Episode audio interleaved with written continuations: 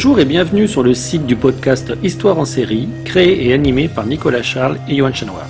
Au programme, une analyse des séries d'hier, d'aujourd'hui et de demain par les spécialistes des questions mobilisées par nos shows préférés.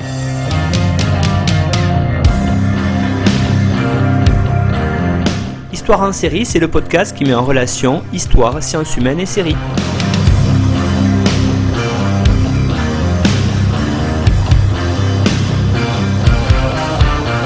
Bonjour à tous, bienvenue dans Histoire en série où aujourd'hui je reçois Claire encore Doki. Bonjour Claire. Bonjour.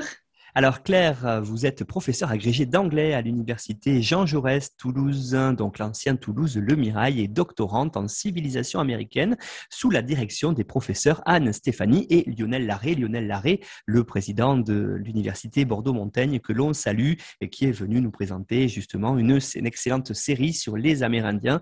Je renvoie les auditeurs et auditrices à cette émission. Alors vous travaillez Claire sur l'évolution de l'enseignement de l'histoire auprès des Dakota et des Lakota du Dakota du Sud Sud. Et dans le cadre de votre doctorat, vous avez été lauréate des bourses Fulbright, Lucy et de l'Institut des Amériques. Vous êtes l'auteur d'un article sur la souveraineté autochtone en milieu scolaire paru dans la Revue française des études américaines. Et vous avez participé à, à plusieurs ouvrages collectifs. On a mis tout ça en bibliographie sur notre site internet, comme toujours, histoireensérie.com. Allez-y, euh, vous aurez euh, le résumé de l'émission et de toutes les émissions d'ailleurs depuis le début. Vous pouvez vous y rendre. Les plus de 200 épisodes qu'on a pu faire sont dessus. Vous pouvez aller aussi les réécouter. Alors Claire, aujourd'hui, on l'a compris, votre spécialité, c'est les peuples amérindiens. Euh, donc, vous allez nous présenter une série qui s'appelle Rutherford Falls. Alors, vous m'excusez Claire hein, pour l'accent anglais, je sais qu'il est moins, beaucoup, largement moins bon en tout cas que le vôtre. Euh, mais pour commencer déjà, euh, cette série, vous allez nous la présenter, nous dire qu'est-ce qu'on peut y trouver dedans. Oui, alors merci beaucoup euh, Nicolas de m'avoir euh, proposé de participer à votre podcast. Euh, donc Rutherford Falls, c'est une série qui est sortie en 2021. Donc c'est une sitcom, ce qui vient de Situation Comedy, donc c'est la comédie de situation. et elle a été créée par Ed Helms. Alors c'est un acteur et producteur qu'on a vu dans dans pas mal de, de, films et de séries comme Very Bad Trip par exemple ou The Office, la version US. donc il est assez connu. Euh, aussi Michael Schur, qui est lui un réalisateur, un producteur, donc il a fait des séries comme Parks and Recreation, The Good Place, Brooklyn Nine-Nine, et il a joué dans The Office aussi. Donc euh, on voit un petit peu la lignée dans laquelle Rutherford Falls va se... Euh, je sais pas, s'installer ou va suivre en tout cas. et la troisième créatrice de cette série, c'est Sierra Taylor Ornelas, qui est une réalisatrice et une scénariste navarro. Euh, donc euh, de la tribu Navarro. Elle a elle aussi travaillé sur Brooklyn Nine-Nine euh, ou la série Superstore. et elle est notamment connue pour son combat pour plus de diversité dans les, ce qu'on appelle les writers' rooms. Donc c'est les, réunions de scénaristes. voilà, donc cette, cette, idée de, de, sitcom sur les Amérindiens, elle vient d'abord de Ed Helms et Michael Schur, qui sont ensuite aller chercher euh, Ornelas pour euh, bah, justement avoir un, œil et un angle amérindien, qui est très important en fait quand on fait une série sur les Amérindiens évidemment.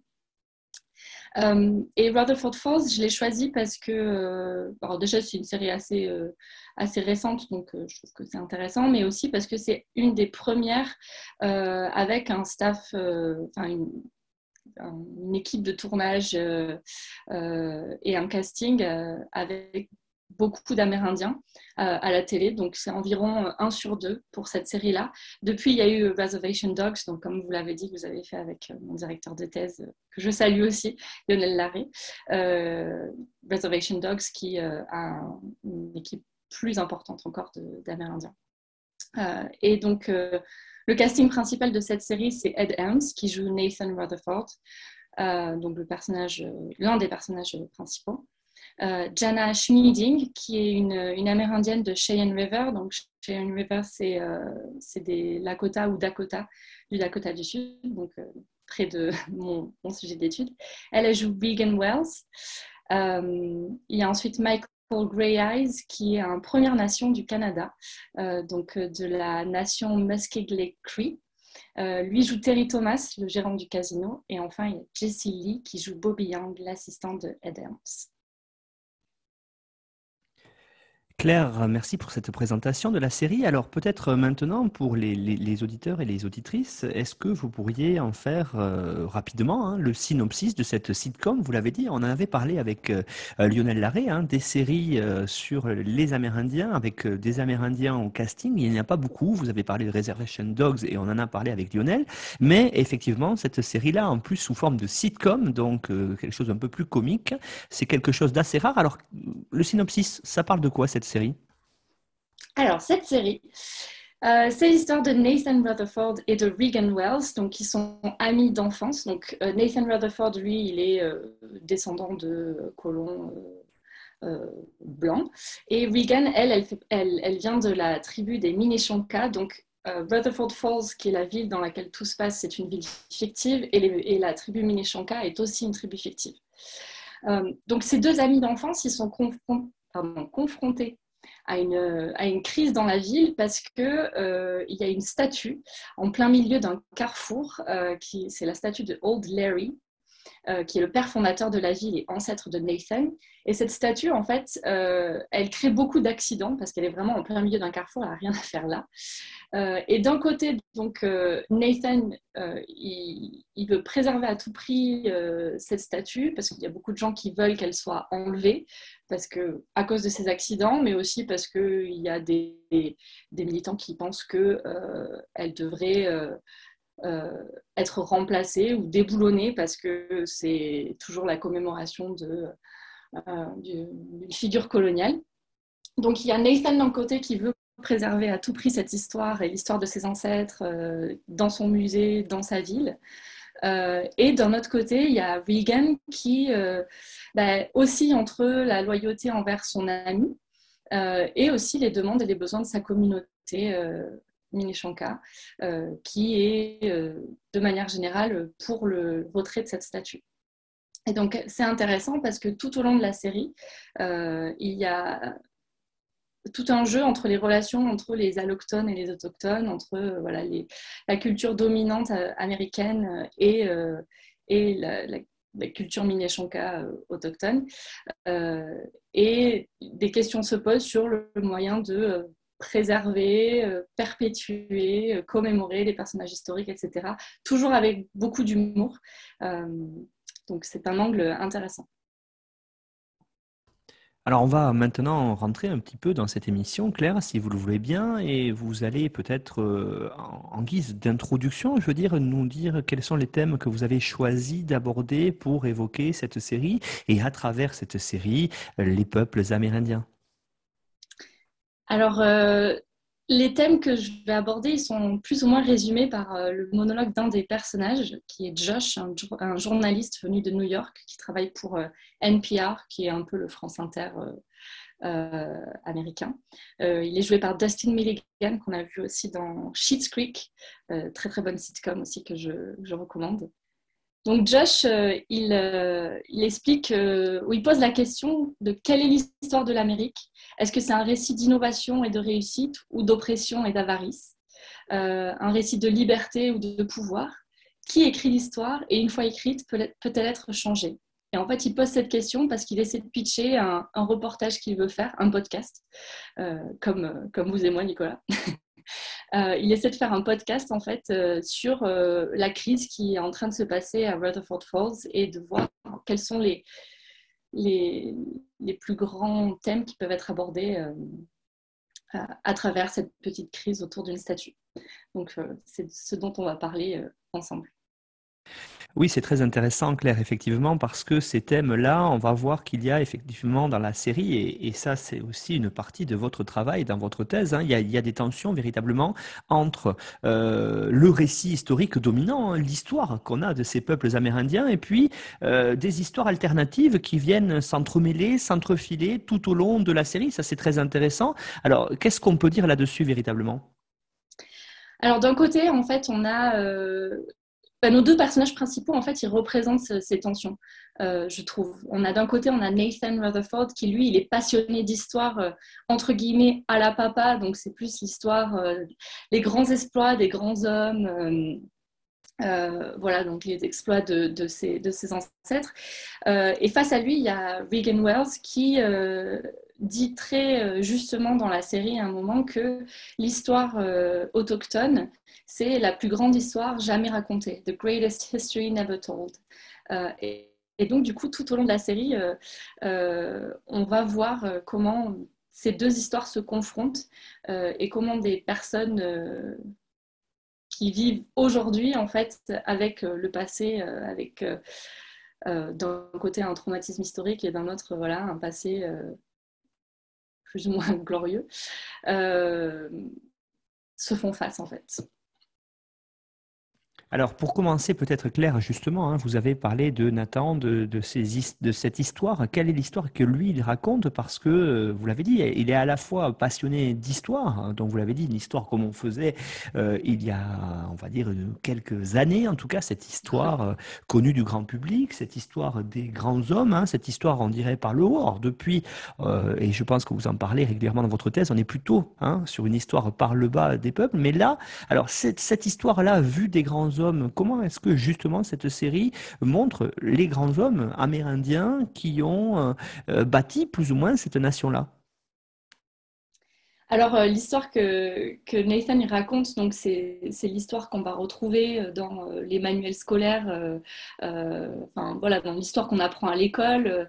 et en grande partie encore aujourd'hui, c'est le cas dans beaucoup d'écoles. En tout cas, pour mon terrain qui est le Dakota du Sud. C'est le cas. Euh, c'est l'histoire donc avec euh, euh, les aventures des pionniers américains, les, anecdotes héroïques de, de, George Washington, de Thomas Jefferson, voilà, de, tous ces grands hommes. et, et en fait, la façon dont c'est abordé dans la série, c'est très intéressant parce que c'est tourné en dérision. et, et Nathan, qui lui est captivé par, euh, par ces anecdotes, en fait, bah, quand il les raconte dans son musée, euh, c'est des anecdotes complètement ridicules. Dans l'épisode 1, par exemple, euh, donc lui, il fait la visite guidée de son musée, qui est le musée de la ville, et aussi sa maison. Et il raconte, par exemple, alors il est à côté d'une chaise, euh, tout à fait lambda. Et il raconte que euh, Teddy Roosevelt, donc euh, ancien président américain, a mangé de la tarte à la rhubarbe dans cette chaise. donc tout le monde s'en fiche. Euh, et d'ailleurs, les enfants qui sont devant lui, euh, la classe euh, qui est venue visiter le musée à ce moment-là, on voit qu'ils n'ont absolument aucun intérêt pour cette, cette anecdote. il raconte aussi, même au-delà de raconter, il recrée la, la, fameuse bataille entre son ancêtre, donc Old Larry, et un gang d'opossums lors de l'invasion des opossums de 1787. Donc là encore, en fait, c'est complètement tourné en dérision, ça n'a rien d'héroïque de se battre contre euh, des opossums.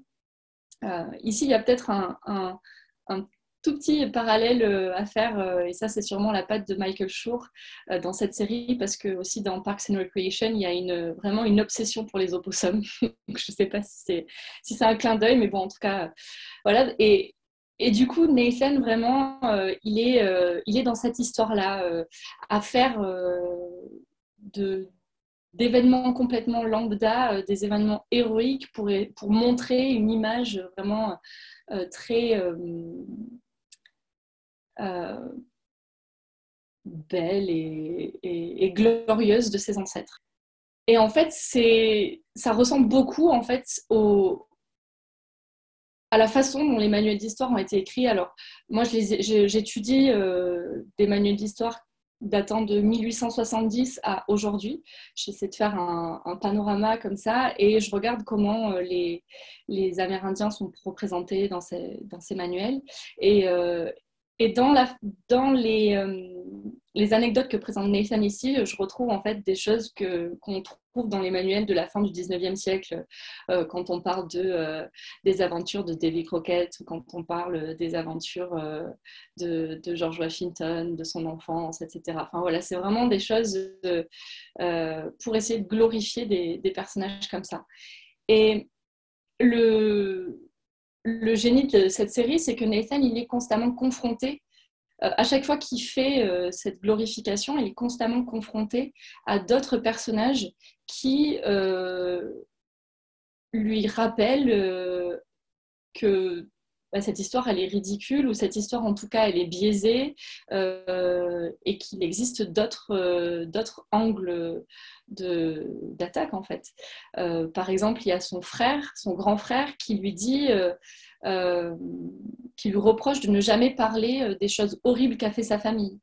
Euh, que Nathan, il est toujours en train de, parler des choses positives qu'ont fait ses ancêtres, mais jamais des choses vraiment négatives, et il, utilise le terme horrible qu'a fait sa famille. Donc, il y a déjà cette confrontation au sein de sa propre famille. mais dans la série, euh, tout au long de la première et de la seconde saison qui vient, de, qui vient à peine de sortir il y a quelques jours, euh, on retrouve toujours cette confrontation. Euh, et donc, c'est assez intéressant. comme je le disais, en fait, l'histoire que Nathan raconte, c'est l'histoire qui a été enseignée pendant très très longtemps aux États-Unis et qui est encore à certains égards le cas. On sait que la, l'évolution de l'histoire qui est racontée dans les manuels scolaires, elle ne va pas aussi vite que l'historiographie générale, euh, même si, voilà, depuis aux États-Unis, en tout cas depuis euh, la période des droits civiques, il y a une, avancée, comme vous le disiez, avec euh, une histoire qui est plus racontée de bas en haut. et, mais dans les manuels scolaires, c'est quelque chose qui, met beaucoup de temps à changer. Euh, c'est très conservateur euh, en général. Je, mets ma main à couper qu'en France, euh, c'est à peu près la même chose. mais donc, du coup, voilà, pendant très longtemps, cette histoire, elle a été racontée. Donc, l'histoire des grands noms. On a Christophe Colomb, on a John Smith, qui est donc un des personnages de, de Pocahontas, mais qui est aussi un, personnage historique. Euh, il y a Thomas Jefferson, il y a George Washington, etc. Et ils sont toujours représentés comme des personnages euh, euh, positifs, de vrais héros, alors que ben, on sait que Thomas Jefferson, par exemple, était esclavagiste. on sait, alors bon, Christophe Colomb, c'est encore autre chose, parce que lui, il n'a même pas foulé le sol états-unien, mais c'est quand même un héros aux États-Unis. Donc, euh, euh, c'est quand même incroyable. Euh, mais donc, toute cette histoire, elle représente l'histoire d'une nation exceptionnelle, en fait. On utilise les grands hommes, on utilise ces héros pour dire que vraiment, regardez, notre nation, elle est exceptionnelle parce qu'elle a été bâtie par des hommes euh, principalement des hommes, euh, exceptionnels. Et donc ça renforce une idée euh, de, patriotisme. on entend beaucoup aujourd'hui, en fait, des hommes politiques, mais, pas que. Même quand on va aux États-Unis, on voit partout que les États-Unis, c'est le, meilleur pays au monde. Ils disent ça. Donc, ça vient bien de, quelque part, cette idée-là, et c'est renforcé en fait par, les, par la façon dont l'histoire est enseignée. Euh, et du coup, euh, dans, dans ces manuels scolaires et dans euh, la façon dont l'histoire est enseignée à l'école, les Amérindiens, eux, ils ont une place d'acteurs secondaires, voire même de même pas d'acteurs, tout court, juste des objets qui sont là dans le, fond. ils sont souvent passifs, ils sont souvent idéalisés. Euh, on a l'image du noble sauvage et de l'ignoble sauvage aussi euh, en face, euh, avec bah, l'histoire violente de, de, batailles où systématiquement les Amérindiens sont représentés comme étant les agresseurs et non pas les agressés. Or, on sait que la réalité, elle est beaucoup plus nuancée que ça.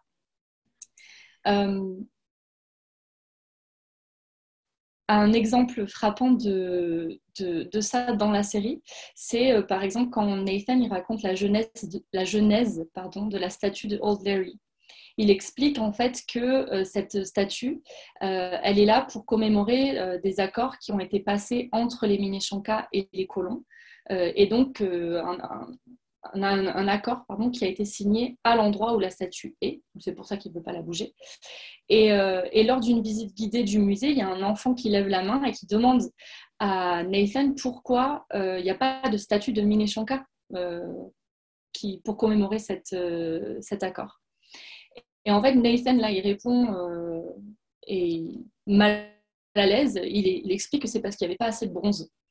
Euh, et comme il n'y avait pas assez de bronze, et bah, du coup, euh, on ne pouvait pas couler la statue euh, des Shankar. Et, en fait, c'est un trait d'humour ici, mais qui fait référence à beaucoup d'excuses qui ont été servies par le passé, notamment dans l'historiographie. On disait en fait, bah, il n'y a pas l'angle amérindien parce qu'en fait, il n'y a pas de source, parce qu'ils n'ont pas de euh, tradition euh, écrite, tout s'est passé par l'oral et pendant très longtemps, les sources orales n'étaient pas considérées comme légitimes pour, euh, pour écrire l'histoire. et donc du coup, bon, alors on sait évidemment que c'est faux, que qu'il y a une richesse infinie dans les traditions orales euh, amérindiennes. Euh, il y a une richesse infinie aussi dans euh, bah, différentes façons de, préserver l'histoire pour les différentes nations amérindiennes aux États-Unis. Les Lakota et les Dakota, par exemple, ils fonctionnent en winter counts, qui étaient en fait des, des pictogrammes qui conservaient un événement important de l'année euh, et donc, du coup, on peut se refaire euh, une chronologie comme ça euh, de l'histoire d'Akota ou Lakota en regardant ces winter counts. je vous invite à, taper sur Google winter counts et regarder un petit peu à quoi ça ressemble. C'est très, très intéressant. et donc, du coup, voilà, ça, c'est une excuse pour dire en fait, il n'y avait pas de volonté de conserver cette cet angle-là, ce, regard-là de l'histoire.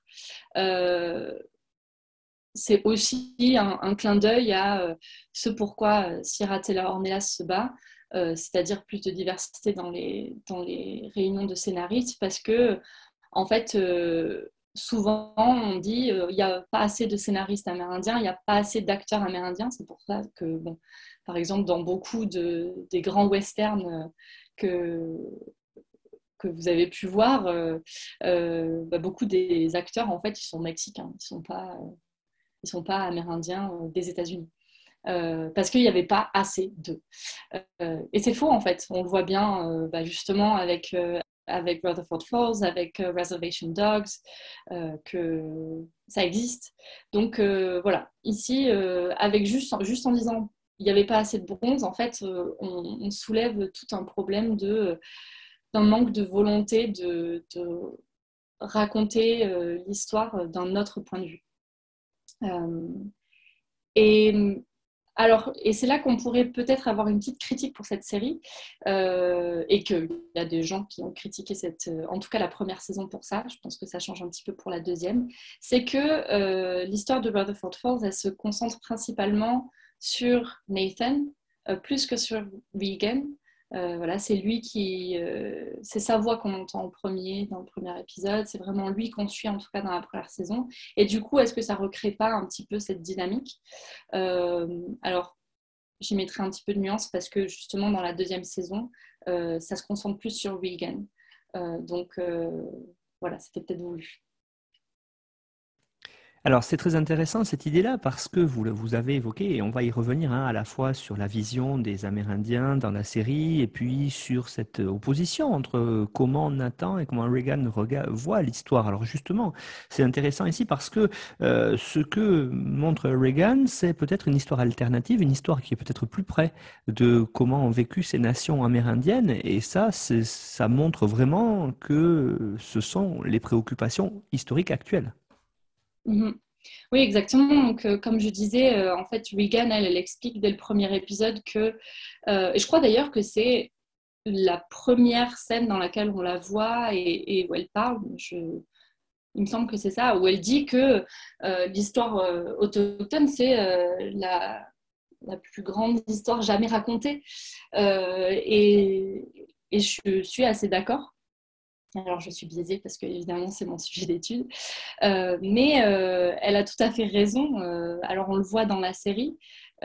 que à un moment donné, elle demande à Nathan pourquoi son histoire à lui, elle serait plus importante que son histoire à elle, notamment quand elle, souhaite récupérer des, objets, des objets mini Shanka qui sont gardés par la vieille tante de, Nathan. Elle souhaite les, récupérer pour son, son musée, entre guillemets, son centre culturel. Euh, il y a cette confrontation où elle dit, mais en fait, mon histoire aussi, elle est, elle est valable et mon histoire aussi, elle est légitime, l'histoire de ma nation et l'histoire de mes ancêtres. et ça, c'est un un clin d'œil euh, appuyé à justement euh, ce que je disais sur euh, l'absence de l'absence d'acteurs autochtones dans l'histoire états-unienne, vraiment l'absence de, de, discours alternatifs. les Amérindiens, ils sont représentés pendant une, je dirais, vraiment les trois quarts du XXe siècle, euh, honnêtement, et bon, bien sûr le XIXe siècle, mais euh, les trois quarts du XXe siècle, dans les manuels scolaires, ils sont représentés en termes de conflits. Euh, on utilise, alors le mot sauvage, il est utilisé pendant très longtemps, sauvage, primitif. etc., etc. Et surtout, les Amérindiens, en fait, dans les manuels d'histoire, ils disparaissent euh, à la fin du 19e siècle. En fait, euh, voilà, le travail de la colonisation a été fait. Euh, les États-Unis, tels qu'on les connaît aujourd'hui, à peu près, voilà, ils existent dans leurs limites. le, chemin de fer est arrivé au Pacifique, donc du coup, vraiment, les États-Unis sont établis. Et du coup, forcément, ça veut dire que les Amérindiens, ils doivent disparaître. Parce que s'ils sont encore là, et eh ben, les États-Unis ne sont pas légitimes d'exister parce que bah, la Terre ne leur appartient pas. Euh, et, donc, on les représente dans euh, les récits historiques euh, comme ce qu'on va appeler The Vanishing Indian, comme étant alors morts euh, ou intégrés euh, dans la société dominante. Donc voilà, en tout cas, la forme dans laquelle ils, existaient avant, c'est-à-dire en tribu, avec leur propre système politique, social, économique, leur propre tradition, religion, etc., ça n'existe plus. En tout cas, c'est ce qui est dit dans les manuels scolaires. et en, fait, dans les faits, c'est tout à fait faux la démographie, euh, euh, leur démographie, euh, elle, elle, elle augmente après 1900. Donc voilà, même dans les chiffres, ça colle pas. tout au long du XXe siècle, une histoire très riche de militantisme, de, batailles politiques, etc. Donc, tout, ce, tout cet effacement, il est faux et il fait que ben, c'est absolument pas normal que l'histoire de Nathan elle soit considérée comme étant plus importante euh, que celle de Regan parce qu'elle est tout aussi riche, euh, elle est tout aussi euh, et surtout elle est tout aussi importante pour l'histoire de la ville de Rutherford Falls parce que sans cet accord entre les et Old Larry, en fait la ville n'existe pas non plus. Donc voilà, c'est c'est vraiment beaucoup de ces c'est tous ces thèmes qui se jouent dans cette série euh, de façon euh, humoristique, mais, euh, mais aussi, je trouve en tout cas, qu'ils sont traités assez intelligemment. Claire Ancoriloki, c'est intéressant ce que vous venez de dire tout à l'heure euh, en parlant des... J'aimerais qu'on y revienne un petit peu parce qu'effectivement, cette statue qui est au cœur de, de, de cette sitcom, euh, on peut le replacer dans ce mouvement qu'il y a eu euh, dans les, pays américains, hein, que ce soit dans les Caraïbes, que ce soit aussi aux États-Unis, ces mouvements de retrait de statut de Colomb, hein, par exemple, de Christophe Colomb, hein, qui est vu comme un héros par une partie, mais pour d'autres, découvre de l'Amérique à l'origine euh, de, l'extinction d'une partie des peuples caraïbes, par exemple. Euh, on voit bien qu'il y a une histoire très contrastée et à travers ces statuts-là, dans la série, on veut nous évoquer tout ça. Oui, tout à fait. Euh, donc il y a la question autour du retrait des statuts. Comme vous avez dit, en fait, il y a eu des mouvements assez récemment de, déboulonnage de statuts. Euh, et du coup, il y a la question de est-ce que retirer une statue, c'est réécrire l'histoire? Est-ce que c'est surtout effacer le passé? Et justement, il y a eu des mouvements pour euh, essayer de, les conserver et d'autres pour les déboulonner. Et ceux qui souhaitent les conserver, en fait, c'est, euh, ils sont plus du, côté de euh, non, c'est effacer le passé, il ne faut pas effacer le passé, voilà, ça a existé. et de l'autre côté, on est oui, mais bon, on est en train de célébrer un personnage qui a, qui a été, qui a oppressé grande partie de la population. Et, donc, il y a ces, tensions qui se jouent. Et dans la série, ça, se voit très bien. Donc, justement, avec euh, tout le problème autour de la statue de Old Larry. Euh, et on, touche là à la question de voilà, la différence entre raconter l'histoire et célébrer euh, l'histoire ou célébrer des personnages historiques dans l'espace public. Et donc, du coup, d'un côté, on a Nathan qui souhaite conserver cette statue. Euh, parce qu'il est fier de son héritage, parce que euh, euh, lui, il est persuadé que l'accord qui a été signé entre les Minneshanka et Old Larry, c'est un accord juste et honnête. Il le répète plusieurs fois dans la série, et ça aussi, c'est beaucoup remis en question, notamment par les personnages amérindiens, qui se moquent en fait de ce juste et honnête. Juste et honnête pour qui, en fait? Et, d'un autre côté, il y a Reagan, mais surtout en fait la communauté Minneshanka derrière qui, euh, souligne que bah, cette statue, c'est euh, une célébration de l'histoire blanche en fait. C'est pas une célébration de l'accord euh, parce que bah, on, ne célèbre pas les deux côtés de, cet accord, de, des personnes qui ont signé cet accord.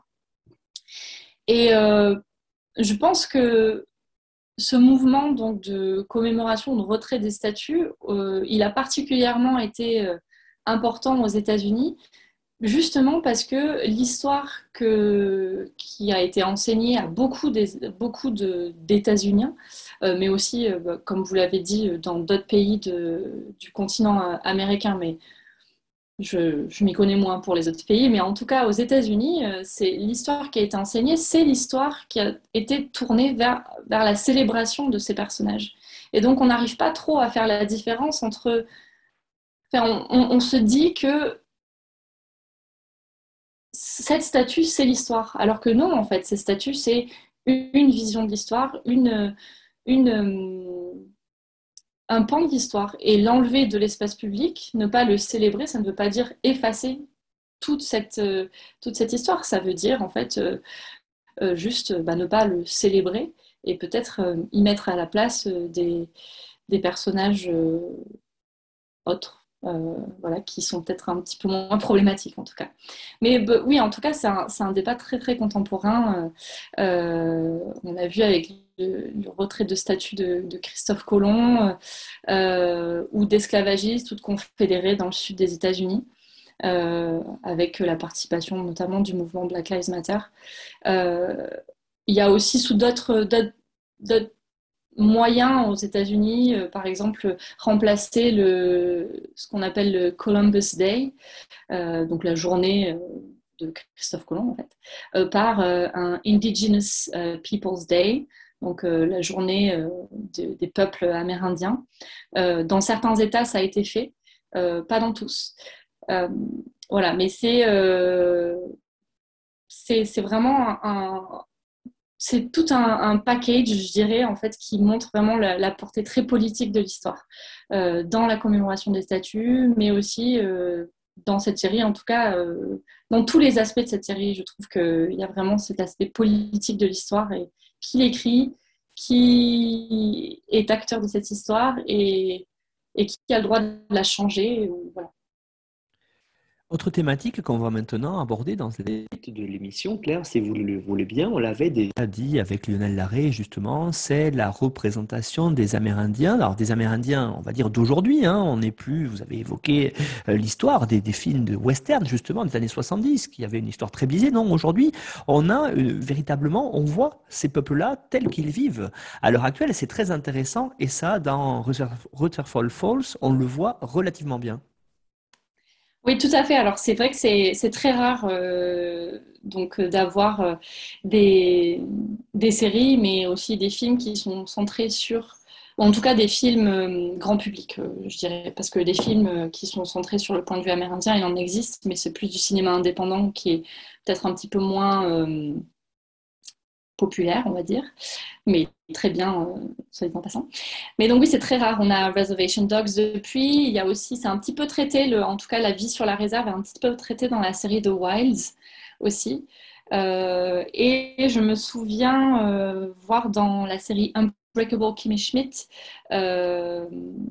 les mentions notamment de, du changement des mascottes.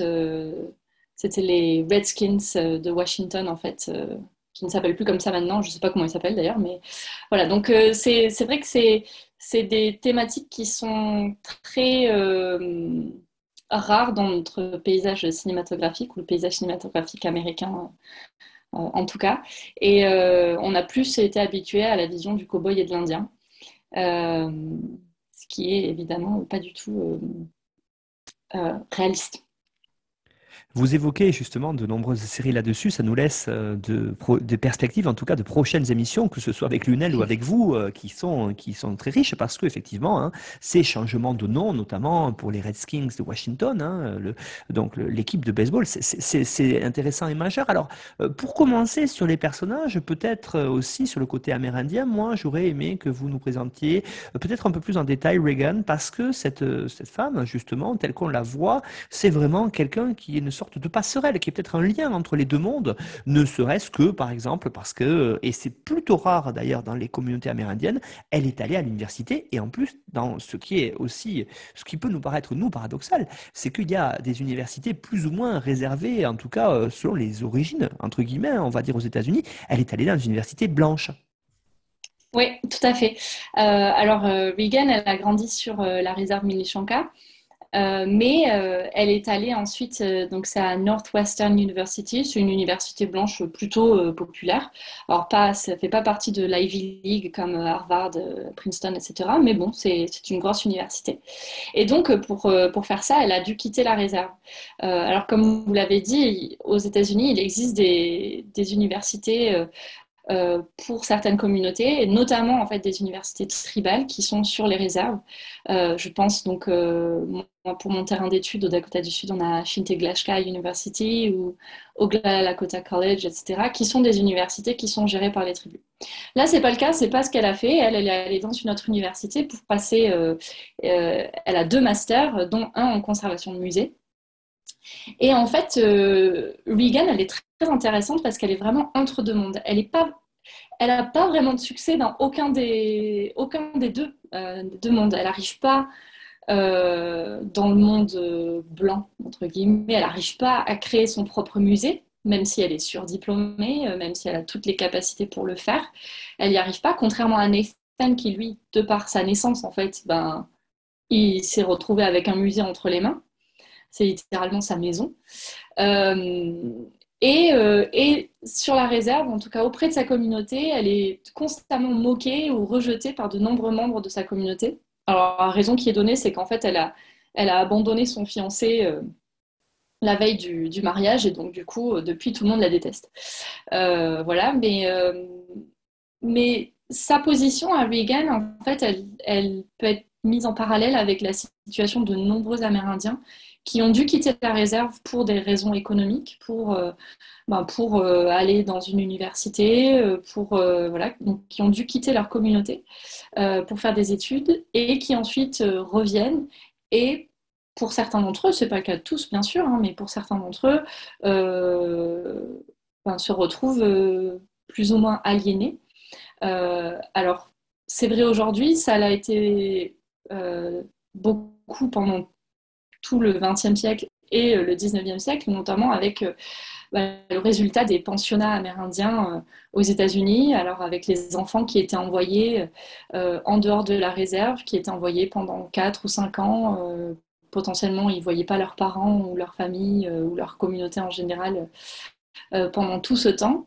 Euh, ils devaient apprendre une autre langue, ils devaient apprendre une autre culture, ils devaient apprendre, euh, ils étaient habillés différemment, etc., euh, etc. Et quand ils étaient renvoyés à la fin de leurs études sur la réserve, en fait, ils étaient complètement perdus parce qu'ils ne parlaient plus la langue de leur communauté.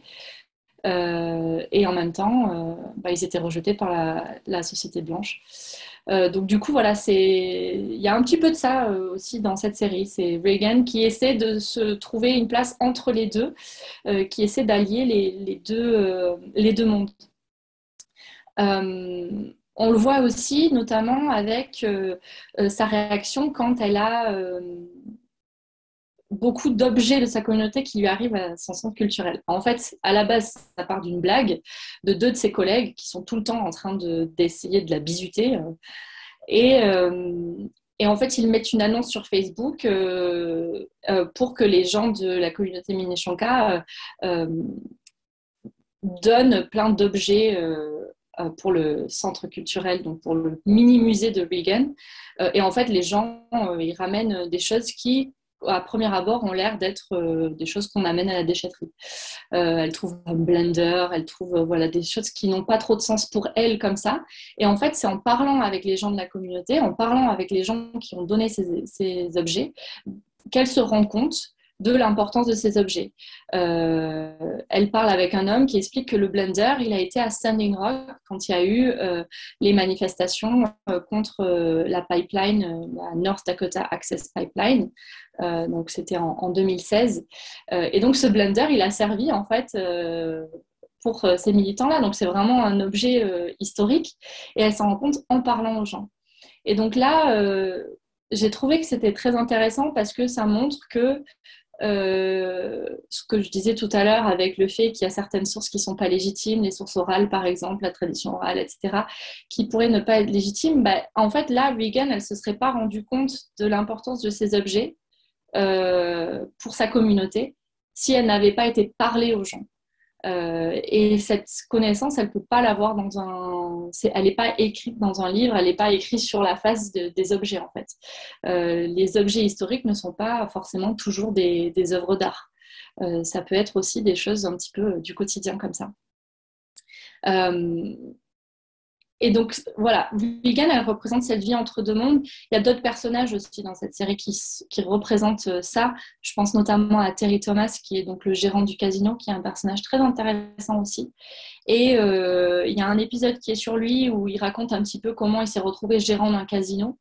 Euh, et il fait un petit peu je ne sais pas si la morale est, un bon terme, mais en tout cas, il remet à sa place euh, Josh, donc le journaliste, qui lui demande s'il trouve, s'il, trouve pas qu'il dessert un peu la cause de sa communauté en étant aussi tourné vers le capitalisme et donc en gérant un casino qui est euh, le symbole euh, parfait du capitalisme. Et en fait, Terry lui explique que les deux sont tout à fait compatibles, qu'il faut arrêter d'essentialiser l'Indien dans un rôle voilà, de, de enfin dans, l'Indien du passé, quoi, l'Indien du 19e siècle. Euh, les Amérindiens aujourd'hui, euh, ils ont tout à fait euh, le droit de prendre part au capitalisme tout en servant leur communauté et tout en, enfin, sans pour autant perdre leur légitimité ou quoi que ce soit.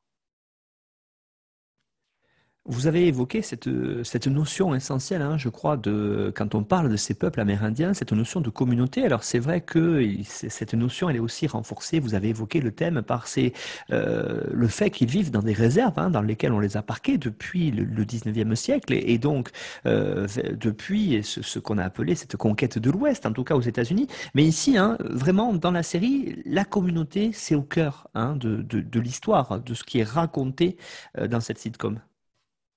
Oui, tout à fait. Euh, et, et, du coup, c'est intéressant parce que, donc, comme vous dites, euh, ils ont été parqués dans des réserves au 19e siècle. Et ces réserves, à la, à la base, elles n'étaient pas censées être... Euh, elles n'étaient pas censées être là pour toujours. C'était une solution plus ou moins à court terme. on les mettait en fait, alors au début, on les, on les, on les mettait à l'ouest du Mississippi pour, parce que bon, bah, c'était assez loin. puis ensuite, on les a mis dans des espaces où, bah, qui ne nous intéressaient pas. Enfin, je dis nous, les colons ne les intéressaient pas. Donc, ils ont été placés euh, euh, sur des terres euh, qui n'étaient pas fertiles, voilà, où il n'y avait pas vraiment d'intérêt pour les colons de s'installer. Maintenant, c'est le retour de bâton parce qu'il se trouve qu'il y a beaucoup de ces terres aussi qui sont riches en minerais. Donc voilà, c'est pour ça notamment qu'on veut les utiliser pour des choses diverses et variées, et qu'il y a des gros problèmes aujourd'hui sur euh, l'extraction minière, par exemple, enfin, sur, euh, sur des, des, entreprises qui souhaitent euh, tirer profit en fait, sur les terres tribales. Et, et, du coup, ces réserves, elles se sont retrouvées isolées en fait, du reste de, la société états-unienne.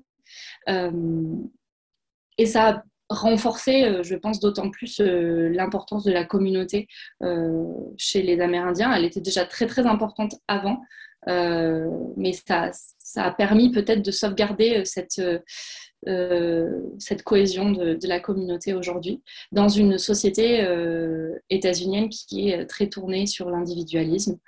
voilà, les réserves ont, ça de positif d'avoir permis de, conserver ça. Et ça se voit dans la série euh, parce que bah, Regan, elle, elle doit euh, euh, essayer de, se racheter auprès de sa communauté pour l'affront qu'elle a fait.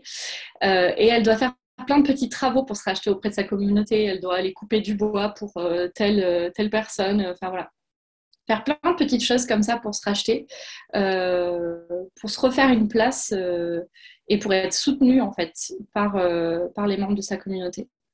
Euh, et on parle de ça très euh, tout au long de la série. La philosophie du give back, c'est de, de, rendre l'appareil en fait, qui est notamment présenté par Terry Thomas, qui explique donc justement lui, ok il est gérant du casino, ok il peut avoir cette, cette, cette euh, image de, personnes euh, qui, se, qui se seraient euh, plus ou moins écartées du droit chemin, mais en fait, il utilise sa notoriété, il utilise sa position pour rendre ce qu'il a à sa communauté. et ça, c'est quelque chose qu'on remarque beaucoup dans les communautés amérindiennes aux États-Unis. Euh, voilà, toujours essayer de, rendre à la communauté euh, ce qu'on peut. Euh, c'est notamment pour ça qu'il y a bah, beaucoup d'universités tribales qu'on mentionnait plus tôt qui offrent des, des diplômes en dans l'éducation ou dans le droit, par exemple, euh, dans le droit pour défendre les intérêts des, Amérindiens, dans l'éducation, eh ben pour, euh, pour perpétrer euh, autant qu'on le peut les cultures amérindiennes. Donc c'est quelque chose qui est présenté dans la série et qui est vraiment présent aussi dans beaucoup de communautés amérindiennes. et on voit vraiment que c'est très important pour Regan euh, d'avoir l'approbation de sa communauté. Plus qu'autre chose d'ailleurs. Le seul, un des seuls moments où on la voit pleurer, en fait, c'est parce qu'il y a une doyenne de sa tribu qui vient la voir et qui, euh, qui lui donne son approbation, en fait, qui lui dit qu'elle fait les choses bien. Et ça, c'est très important, en fait, d'avoir cette approbation de la, part de la communauté, de se sentir utile, en fait, euh, pour aider la communauté. Autre aspect majeur, hein, qu'on avait d'ailleurs déjà évoqué avec Lionel Larrey, quand on voit ces séries actuelles sur euh, ces communautés amérindiennes et ces séries donc, qui montrent ces communautés aujourd'hui principalement et non pas à travers l'histoire, on voit qu'il y a beaucoup d'humour et ça c'est quelque chose de, marquant. Alors oui, certes, ici on est dans une sitcom, donc une série qui, vous l'avez dit, hein, de comiques de situation, une série qui sert à faire rire, mais enfin quand même c'est quelque chose de majeur dans les communautés amérindiennes, cet humour. Oui, euh, et, et, ça va vraiment à l'encontre de l'image euh, du euh, bah, qui a été présentée dans, dans les manuels d'histoire, l'image du noble sauvage qui est très stoïque. en fait, ça m'a frappé notamment donc, les, cette année, j'ai passé quelques mois dans le Dakota du Sud et, et j'ai rencontré notamment des, des descendants de, du, d'un personnage influent de, des communautés euh, Lakota et qui expliquait que voilà, euh, euh, son ancêtre, il était représenté toujours comme étant très stoïque, voilà, un guerrier noble, etc. Et en fait, il racontait une blague que, que son ancêtre racontait régulièrement en disant, en fait, voilà, on n'est pas des monolithes. L'humour, il est là depuis toujours. Euh, et c'est souvent un trait de... Avoir de l'humour, on dit souvent que ça cache des gros traumatismes. Et, en tout cas, euh, ça, ça, peut être une, des raisons euh, qui explique pourquoi les communautés amérindiennes ont, beaucoup d'humour. En tout cas, dans cette série, ça se voit parce que les... Alors déjà, c'est une sitcom, donc c'est un petit peu le, la base, hein, c'est censé être drôle, mais aussi les personnages amérindiens, ils se moquent constamment des autres, euh, des blancs notamment. Euh, euh, à un moment, la fille de Terry Thomas, elle est en train de faire, du, de faire un médaillon en perles et son père lui dit qu'elle pourrait se faire 350 dollars avec ça, 400 si elle le vend à un blanc. Donc là, c'est un peu voilà, le, se moquer de l'industrie du tourisme et des blancs qui prêts à, payer euh, euh, des sommes exorbitantes parce qu'ils n'ont pas du tout la notion de, de ce que vaut tel ou tel, tel, ou tel objet. Euh, et puis surtout, en fait, c'est marrant de, leur piquer de l'argent, en fait. ça leur revient finalement. Donc c'est l'humour dans cette série, elle est très, important. Euh, donc, ils se moquent des blancs, mais ils se moquent aussi d'eux-mêmes euh, en euh, justement se disant que, en jouant l'Indien, le, noble sauvage, en jouant l'Indien stoïque, en jouant l'Indien solennel pour arriver à leur fin, voilà, en, se, en utilisant tout ça. Et ça, bon Lionel Larré euh, l'a expliqué bien mieux que moi, donc euh, je, propose aux auditeurs et aux auditrices d'aller écouter son épisode. Mais voilà, c'est quelque chose de, très présent et qui est important pour parler des sujets si sérieux que sont bah, l'histoire de la colonisation, le traumatisme historique des, Amérindiens et, et, la place qu'ils ont dans l'histoire états-unienne. Pour terminer cet entretien, Claire, sur cette série, hein, Rutherford Falls, euh, j'aimerais qu'on voit peut-être aussi cette différence. Vous avez, vous l'avez dit en filigrane hein, tout au long de l'émission, cette différence qu'il y a aujourd'hui au sein de, la société américaine, véritablement entre les différentes communautés. Et ici, donc, dans cette série-là, véritablement, euh, les différences entre euh, les Blancs et les Amérindiens. C'est-à-dire, être blanc semble, aux États-Unis en tout cas, bien montrer que les, on a plus de chances d'arriver à avoir certains aspects, certaines choses dans la vie que quand on est amérindien.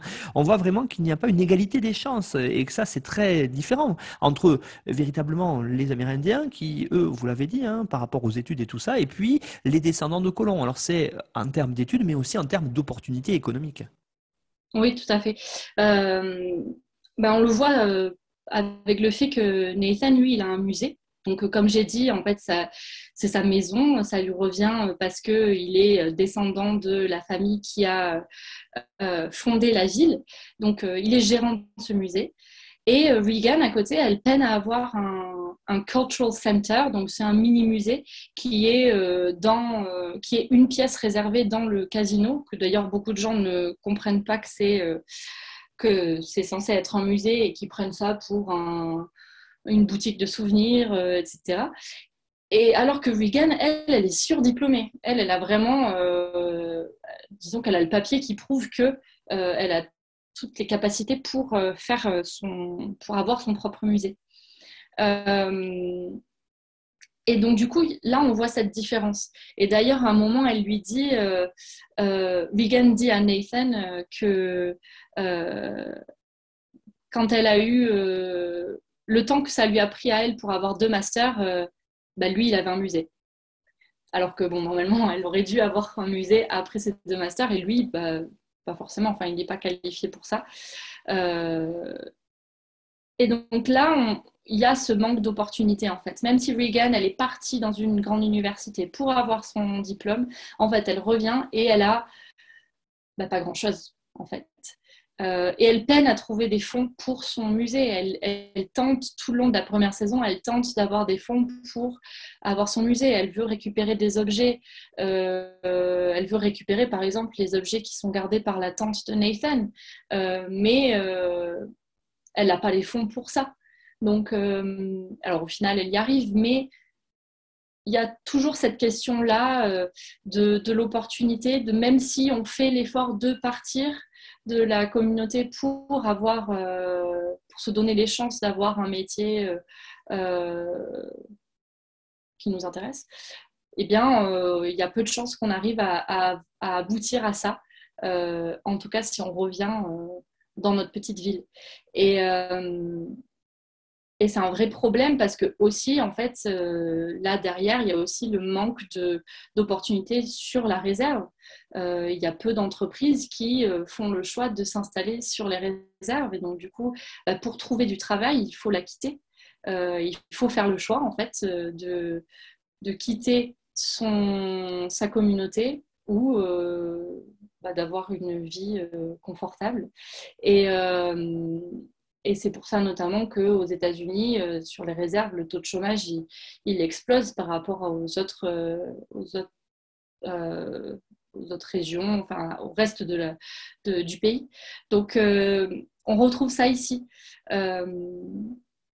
et on retrouve un petit peu, parce que Nathan est quand même assez compréhensif euh, jusqu'à une certaine limite dans cette série. C'est quand même un personnage qui euh, est, positif, hein, malgré euh, toutes ces minutes que j'ai passées à dire que bon, il n'était pas terrible, mais il est quand même assez positif, il est quand même ami avec Wigan, il essaie de l'aider, etc. Mais en même temps, euh, il est très naïf. Euh, quand on lui pose justement la question sur le manque de statut d'Emilie Shonka, euh, il dit que pour en savoir plus, il faut aller voir au Cultural Center, sachant très bien que le Cultural Center n'a pas de ressources pour présenter des documents et des, des objets qui soient qui aient une valeur vraiment euh, historique. Donc euh, voilà, budget différent, euh, opportunités différentes en fait. Et, et, du coup, voilà, Reagan, elle a tout ce qu'il faut pour être établie. pour être reconnue, pour être légitime dans ce monde-là, mais eh ben, elle galère. Alors que Nathan, qui lui, il est juste bien né, on va dire, et lui, il a tout, il a l'argent, il a la, notoriété, etc. Donc euh, c'est c'est vraiment un, contraste qui, euh, qui, je pense, est, est, vraiment parlant pour beaucoup de personnes euh, qui vivent en fait entre ces deux mondes aux États-Unis. de, de, devoir osciller entre euh, est-ce que j'ai envie d'avoir une vie, euh, est-ce que j'ai envie d'avoir un métier qui me plaît, qui paye, euh, qui me permet d'avoir une famille, etc. Est-ce que je peux aussi avoir accès aux études pour, parce qu'on sait qu'aux États-Unis, les, études, elles sont payantes. l'université est payante, donc déjà, qui a accès à l'université? Et où est-ce que bah, je, je, reste avec ma communauté et je, avec le risque de ne pas pouvoir avoir un métier euh, qui va m'aider. Quoi. Donc euh, voilà, c'est un, un thème en plus dans cette série qui... Il y en a beaucoup d'autres. Euh, dont je n'ai pas parlé. Donc, j'invite tout le monde à regarder cette série et à faire votre propre avis. Mais vraiment, c'est, c'est une série très, très riche et très intéressante sur ces, ces jeux de pouvoir entre les Blancs et les, les Amérindiens, euh, entre l'héritage colonial euh, et l'héritage euh, amérindien. Et voilà. Claire Cordoki, merci beaucoup vraiment pour cette, la présentation de cette série, Rutherford Falls, donc pour une série, une sitcom sur euh, les, une communauté, en tout cas amérindienne pour les États-Unis. Alors, euh, vous avez fourni, comme tous les intervenants et intervenantes, une bibliographie indicative que l'on retrouve sur la page de l'émission, sur notre site internet histoireensérie.com. Et puis, euh, n'hésitez pas hein, à suivre notre actualité sur les réseaux sociaux, donc Twitter, notre Twitter, at Histoire Série et puis euh, notre groupe Facebook Histoire en série pour avoir pour en savoir plus sur les prochaines émissions ou aussi pour euh, nous poser des questions sur les émissions que l'on a déjà diffusées. Euh, en tout cas, vous nous avez laissé de, belles opportunités, hein, je pense, pour voir d'autres séries, que ce soit avec Lionel ou vous. En tout cas, sur les peuples amérindiens, c'est très intéressant parce que ça fait partie des choses que l'on connaît peut-être moins ici en France. Et donc, du coup, ben, c'est aussi le but du podcast Histoire en série, c'est de faire découvrir d'autres choses à travers les séries aux auditeurs et aux auditrices. Vraiment clair, merci beaucoup et puis à bientôt j'espère. Merci à vous, au revoir.